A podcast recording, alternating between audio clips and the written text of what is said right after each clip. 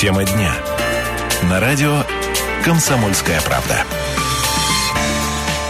Добрый вечер, уважаемые радиослушатели. Красноярская студия «Комсомольской правды». Меня зовут Ренат Каримулин. Всем привет. В преддверии старта поездок по четвертому мосту через Енисей хотелось бы пообщаться сегодня. Давненько к нам не заходил губернатор Красноярского края Виктор Александрович Толоконский. Виктор Александрович, добрый вечер. Добрый С вечер. мая не виделись. Вопросов накопилось много. Ну и, в общем-то, хотелось бы, чтобы наш сегодняшний эфир не был чиновничем а казенным. Все-таки Давайте попробуем. Поехали. А Не могу не спросить, Виктор Александрович, все-таки появляется информация, что с четвертым мостом опять что-то не заладилось, потому что анонсировано 28 октября, чуть ли не Владимир Владимировича ждем, и тем не менее вот опять какой-то вброс, что что-то там с бумажками не так. Можете как-то прокомментировать? Мост практически готов, и мост будем открывать вот примерно в те сроки, о которых вы говорите. Ну, может быть, один день в ту или иную сторону. Убежден, что до конца октября мы официально мост примем, запустим движение.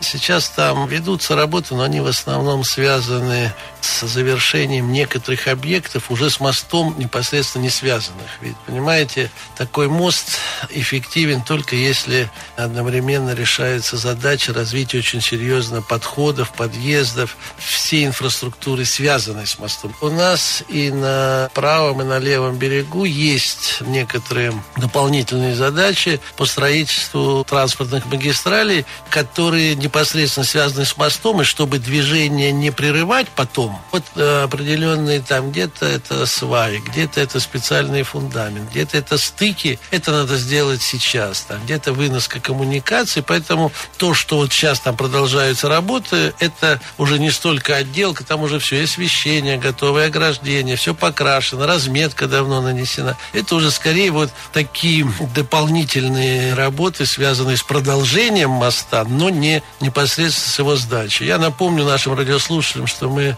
построим большую магистраль от моста здесь на левом берегу до Копылова. Это будет большая стройка, она будет требовать более 7 миллиардов рублей. Это, в общем-то, больше половины цены всего моста. И мы это сделаем. Это только наши краевые деньги? за- ну, мы договорились с Министерством транспорта России. Вероятнее всего, это будет 50 на 50. Примерно так же, как мы и мост строили совместно с федеральным бюджетом. И на правом берегу там тоже развязка. Она попроще, она не так дорого стоит, но все равно определенные подготовительные работы там надо сделать. Кроме того, мы буквально рядом с мостом там хотим начать буквально вот тоже в эти дни одновременно с водом моста мы дадим старт строительству ледовой спортивной арены на правом берегу. Это Дворец Arena, если я не да, ошибаюсь. Да, на 7 тысяч зрителей. Это очень большой дворец Но это спорта. мировой таких, уровень, что уж там говорить. которых э, в Красноярске, да, сейчас нет.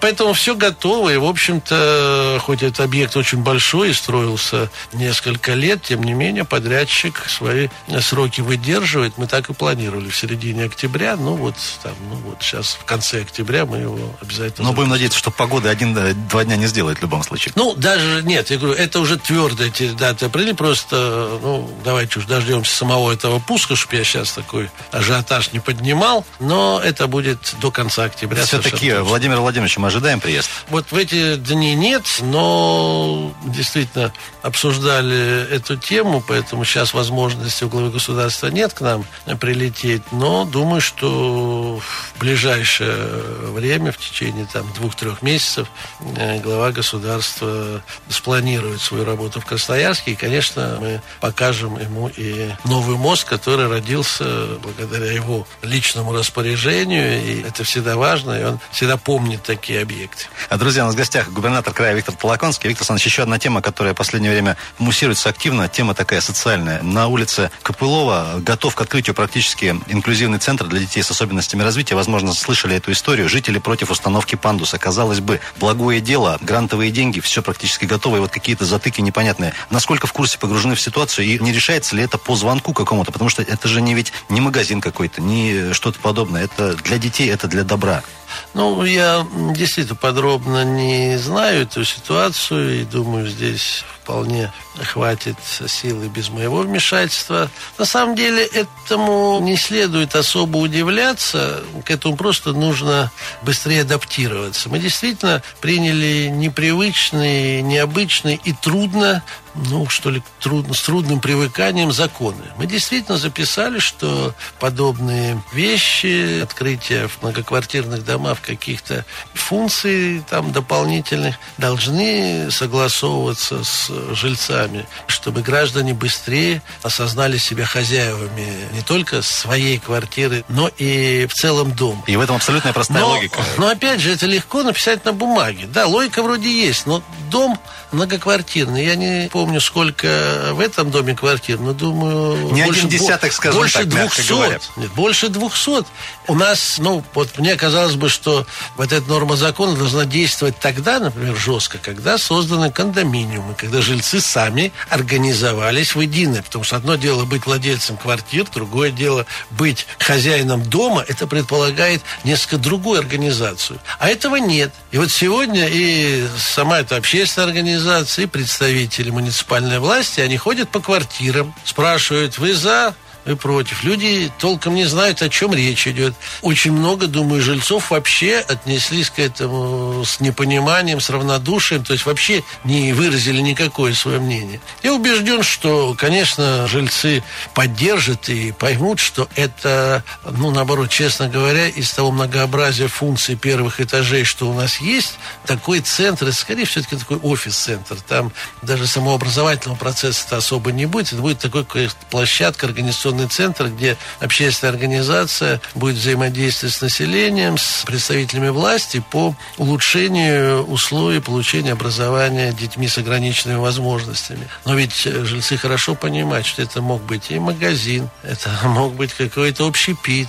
Я когда услышал, специально спросил, а что, вход через подъезд? Нет, там отдельный вход. Ну, ну никому там ни пандус, ни сама эта организация помешать не может. Поэтому я думаю, что это скорее, ну что ли, адаптация общественного сознания к непривычным для нас нормам. Вот вспомните, мы сколько с вами живем на квартирных домах, но никто в жизни не спрашивал. Мы даже не знали иногда там первый этаж. Я помню, массу рассматривал жалоб, потому что был же уже период, когда люди вкладывали большие деньги свои в квартире. Вот он купил за большие деньги в квартиру, потом Ремонт, батюшка все хорошо. в первом этаже ему говорят, там сауна, там какой-нибудь китайский ресторан с запахами, там со всеми там другими проблемами. И такие вещи бывали, и никто не считался с мнением жильцов. И то, что законодательство законодатель сейчас повышает права и возможности живущих в многоквартирных домах, это очень здорово, это очень перспективно, но и общество должно к этому адаптироваться, создать свою собственную организацию и, безусловно, ну, с пониманием относиться вот к таким социальным задачам. А, друзья, ну что, ждем благого окончания этой истории. Обязательно, У нас в гостях Виктор Толоконский. Вернемся после новостей.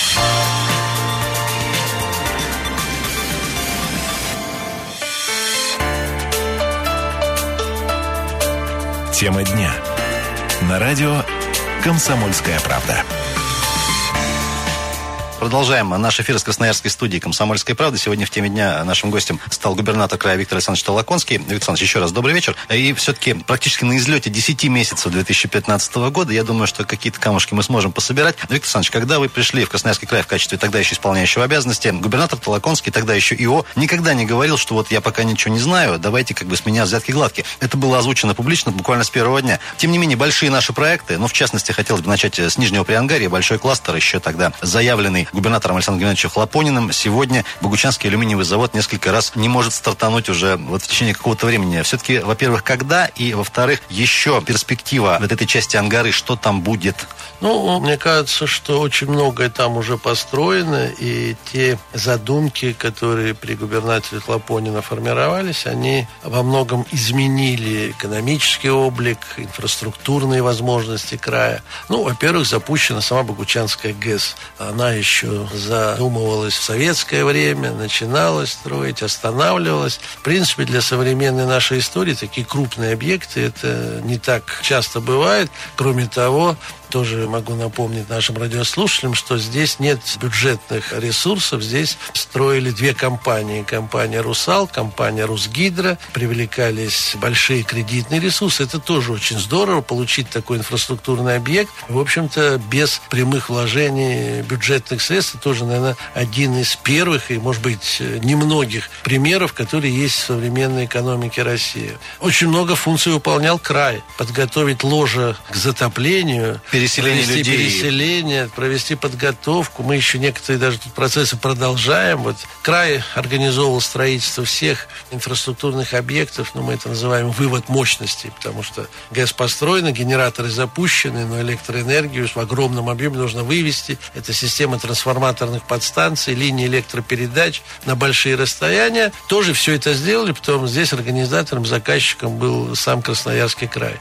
Алюминиевый завод готов. Алюминиевый завод уже работает. Он уже отгрузил уже немало продукции. Акционерам завода хочется, ну, такого торжественного. Ленточка и, все дела. Здесь тоже хочется, чтобы приняли участие известные руководители. Поэтому думаю, что это произойдет в ближайшее время. Тоже день не могу сейчас назвать, но это будет в ближайшее время. Но электролизеры работают, и металл уже идет, глинозем поставляется, транспортная работа делается. Уже на площадке работает, по-моему, 1200 человек. Большинство из них приехали с Это семьями. созданные рабочие да, места? уже построенный новый жилой поселок. Там уже инфраструктура, там играют дети. Всего на заводе будет около трех тысяч. Сейчас работают и эксплуатационщики, и строители еще продолжаются, еще там завершаются работы на здании завода управления, еще там некоторые есть вспомогательные объекты. Но создана вся базовая инфраструктура. Поэтому сейчас готова четверть мощности, 150 тысяч годовых, 150 тысяч тонн алюминия первичного, а всего мощность будет 600 тысяч. Ну, вторая очередь уже тоже очевидно, там просто нужно продлить корпус, это очень быстро делается, монтируется, я думаю, что это следующий год, и две еще очереди, но когда готова вся инфраструктура, вся энергетика, вся ремонтно-подготовительная база, электроэнергетические подстанции, когда система отбора выбросов и газов сделана, то все это, я думаю, что будет в самое ближайшее э, время сделано. Металл идет, работы продолжаются, в том числе и большая работа будет проводиться с участием бюджета края. Мы активно строим дорогу от завода до поселка, где живут, и это вообще большой поселок в Богучанском районе. Мы наметили в следующем году значительно больше объем реконструкции и восстановления дороги Канск-Богучаны, то есть там будет большой в этом году определенный участок делался, в следующем году будет значительно больше сделано. Мы намечаем строительство школы, детского сада, некоторых объектов городской инфраструктуры. Я сделал поручение уточнить, пересмотреть весь план социально-экономического развития поселка. Будут предъявлены более жесткие требования к лесозаготовителям, кто там отгружает лес, что больше там не будет, как раньше в деревне, там тут бревна, тут отходы, тут опилки. Все будет э, по-городскому сделано. Я попросил начальника дороги с переездом там поработать, там железнодорожный переезд, чтобы он тоже был по-современному сделан. Все-таки, когда там уже живет, наверное, уже там 5-6 тысяч населения, это требует... Я помню, когда я летом туда приезжал, я делал замечания по переработке мусора, чтобы там не было никаких свалок. То есть там будет вполне цивилизованный, хорошо обустроенный поселок. Дальше за счет самой, ну, во-первых, без Богучанской ГЭС не заработал бы завод, и завод почти всю электрическую мощность будет забирать Богучанская ГЭС. Но кроме того, вот сейчас строится за счет средств полюс золота большая линия электропередач, чтобы можно было эффективно осваивать те территории, где добывается золото. В Северо-Енисейском районе строится большая высоковольтная линия. Она же там позволит усилить промышленный потенциал Матыгинского района. Это тоже там, ну, порядка наверное, 6-7 миллиардов рублей, а потом федеральная сетевая компания будет выкупать эти мощности, но, опять же, не будет Богучанской ГЭС, не будет программы развития Нижнего Приангария, этого бы не было. Я надеюсь, что мы э, все-таки тут э, с мертвой точки сдвинем проблему одного крупного лесоперерабатывающего комбината, который тоже входил в программу Нижнего Приангария. Он почти построен, там вложено уже почти 20 миллиардов рублей средств, там надо вложить еще, ну, буквально буквально там максимум 10% от того, что вложено, чтобы он эффективно начал функционировать. Поэтому жестко сказано дочерней компании Внешэкономбанка, что мы не разрешим больше заготавливать и реализовывать круглый лес, что пока завод не будет запущен, на лесозаготовку мы наложим мораторий и достаточно жесткий. Поэтому я надеюсь, что компания найдет эти средства, чтобы комбинат полностью запустить.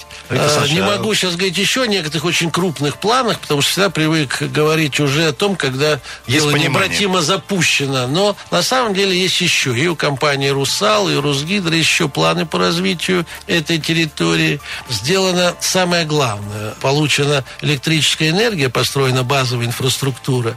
Без алюминиевого завода нам бы сразу, ну и частный бизнес не стал бы вкладывать в Богучанскую ГЭС, значит, не было бы эффекта быстрого от использования электроэнергии. Но когда там есть ГЭС, когда там есть линия электропередач, когда там будет восстановлена дорога, поверьте, там очень быстро будет на этот, образно говоря, скелет наращиваться мышцы, будет много различных производств, предприятий, и эта северо-восточная часть Красноярского края получает очень серьезные дополнительные возможности и импульс жизни. А, Виктор Александрович, раньше Сибирь развивалась по классическому сценарию. Сначала производство, вокруг него город. Вот можно ли, если пофантазировать, предположить, что вот из того рабочего поселка маленького в перспективе что-то вырастет большое, может быть, со статусом городским? Или Богучаны те же? Ну, Чтобы вряд ли это будет действительно... сильно большой э, город, но то, что это новый поселок, он уже сформировался. Я специально вот летом прилетал, там современные жилые дома, там современная архитектура. Понятно, пока еще нет вот школы и еще детский сад мы там будем строить, стадион там будет строиться, еще, может быть, не все завершено, там даже есть проблемы там с парковкой транспорта, вот, казалось бы, там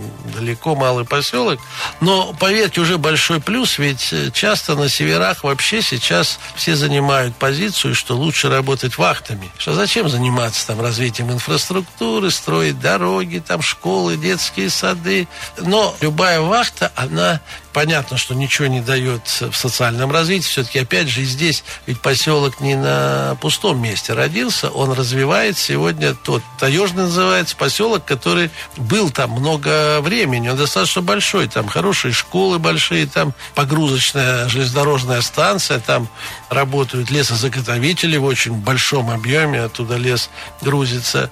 Поэтому то, что компания выбрала стационарный принцип организации производства, и я разговаривал летом с э, женами, с детьми. А все отмечали и совершенно другой уровень самого производства, и уровень обустройства. Потому что люди приехали, в общем-то, с крупных алюминиевых заводов. Это не просто там комсомольский набор. Но все как раз отмечали то, что подготовлены квартиры, удобные квартиры, сделаны детские спортивные площадки, строится вот эта необходимая социальная сфера, что завод настолько современен в техническом отношении, что, конечно, поработав на старых заводах, мы просто попали тут как в сказку. Очень важно, что вот этот новый завод, может быть, не будь его, не было бы такой активности и скорости освоения производства многих а, видов машиностроительной продукции. В Красноярске делается уже погрузочная специальная техника, замещающая технику производства в Голландии, в Германии, уже сегодня. сегодня уже производится уже в серии,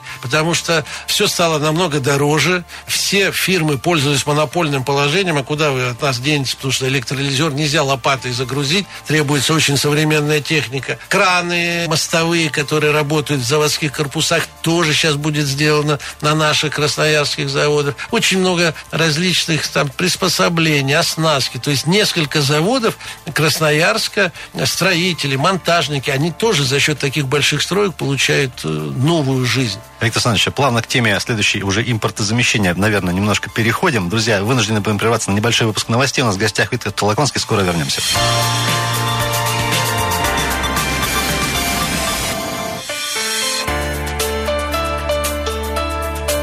Тема дня. На радио «Комсомольская правда». Продолжаем тему дня на «Комсомольской правде». Виктор Александрович Толоконский, губернатор Красноярского края, у нас сегодня в гостях. Рады приветствовать. Виктор Александрович, вот в прошлом блоке начали про импортозамещение. У меня такой, может быть, несколько обобщающий вопрос. У нас, благо, несмотря на все, что случается негативного, есть у нас вещи, константы такие, за которые мы радуемся неизменно. Это в очередной раз успехи наших краевых аграриев. И в это же самое время, к сожалению, край потерял одного из ведущих специалистов, Валерия Ивановича Сергеенко. Вот на ваш взгляд, все-таки ассоциировался он у многих именно с сельским хозяйством, именно краевым. Потому что, ну, действительно, человек легендарный. Насколько мы осиротели, вот на ваш взгляд, э, я понимаю, что заменить Валерия Ивановича, ну, невозможно никем и, и делать, наверное, этого не нужно, но тем не менее, продолжится ли вот это его действительно жизнь положил человек на эту работу? Вот как вы видите нынешнюю ситуацию и ситуацию перспективы? Это невосполнимая утрата, это большое горе для очень многих красноярцев. Скорбят не только члены семьи, близкие, друзья, скорбят очень многие. После ухода из жизни Валерия Ивановича мы проводили уже и президиум Аграрного союза, который он возглавлял. Это было около человек 60-70, и руководителей хозяйств, и фермеров, и ученых, и руководителей районов. И вот это ощущение скорби, горя, оно присутствовало. Несколько сельских районов я посещал вот в это время и тоже видел, как люди искренне сопереживают переживают и скорбят, что трагедия оборвала жизнь человека, который находился в полной энергии. Буквально за несколько дней до его гибели мы, меня в кабинете с ним, с министром сельского хозяйства обсуждали некоторые планы на будущее. Вообще в сельской экономике поддержании сельского образа жизни очень многое базируется на традициях, на вот такой человеческой ответственности. Здесь никогда не может торжествовать исключительно рыночная целесообразность. Здесь всегда есть что-то... Ну, душа, давайте назовем И душа, это. и человеческая ответственность. А что тут с людьми? То есть иногда Которые нельзя обосновать экономической эффективностью вот так вот выгодно. Нет. Экономической выгоды может и не быть, или она может быть минимальна, но есть какая-то более высокая высокая цель, более высокие планы, мотивы, ответственность. И все это в крае, безусловно, есть. И поэтому мы обсудили с Аграрным союзом. Я благодарен председателю законодательного собрания Александру Викторовичу Уса. Мы попросили его продолжить непосредственную работу в Союзе. Он возглавил. И думаю, тоже у него есть и сельские корни, у него есть и свой жизненный опыт. И все помнят отца его известного агрария в крае думаю, что для него тоже это будет не просто какая-то общественная функция, это будет, ну, тоже как бы делом жизни, и вопрос очень принципиальный, отдать все силы вот укреплению развития села.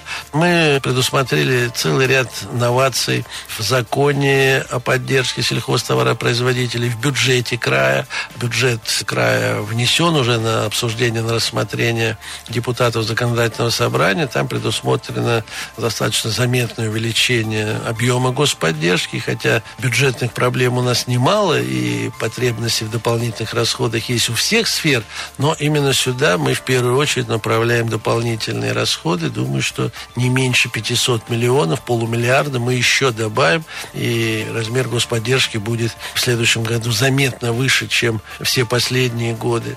Я очень радуюсь, что аграрии края получили хороший урожай.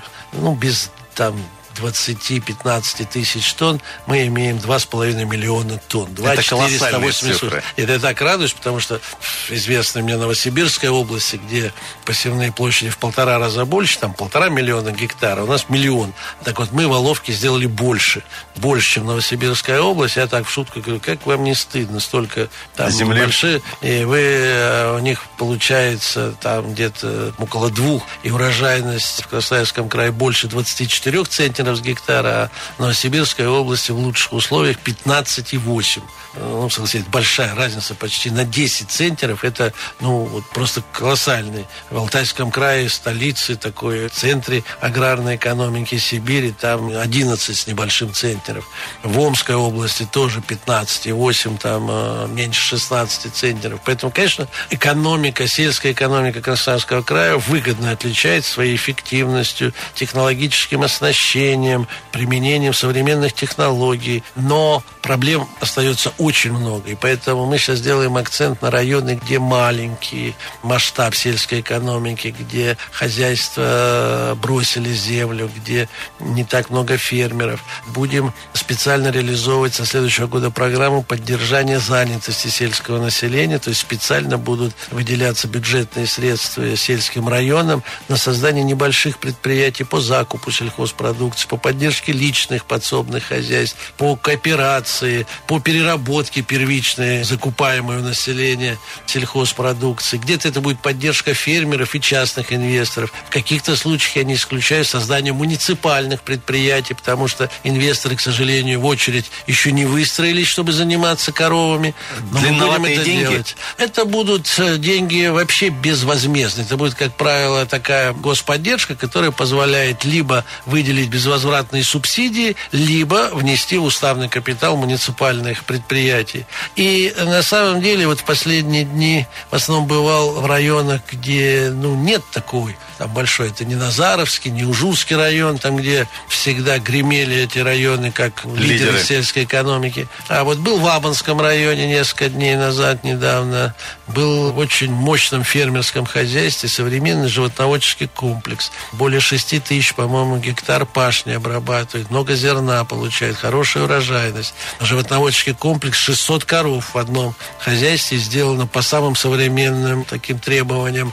Не рядом, стыдно финным и рядом стоит молодой сын, совсем еще такой мальчик, я даже не думал, что он уже университет закончил, закончил аграрный университет, уже специалист. Отец говорит, вот он лучше меня в коровах разбирается, вот у него спросить, я там задаю вопросы. Это вопрос о смене вот, да, поколений. поэтому, нет, это уже какой-то привержен, потому что, ну, понятно, что это человек самостоятельный, сильный, уже обеспеченный во многом, и он, конечно, мог там сын в городе где-то устроиться, и тем более там получил университетское образование, с которым можно найти себе применение в самых разных сферах, но он возвращается в свое село, он возвращается в свое хозяйство, и он полон планов, он полон жизненной энергии продолжить это дело. Еще там видел несколько хозяйств, видел большое число фермеров. То есть район, который вряд ли кто-то бы отнес к таким к лидерам, но он почти всю землю использует, он все время набирает поголовье, что сейчас не часто бывает. Еще в ряде районов это вижу. Поэтому убежден, что вот то, что Валерий Иванович жил в советское время чем,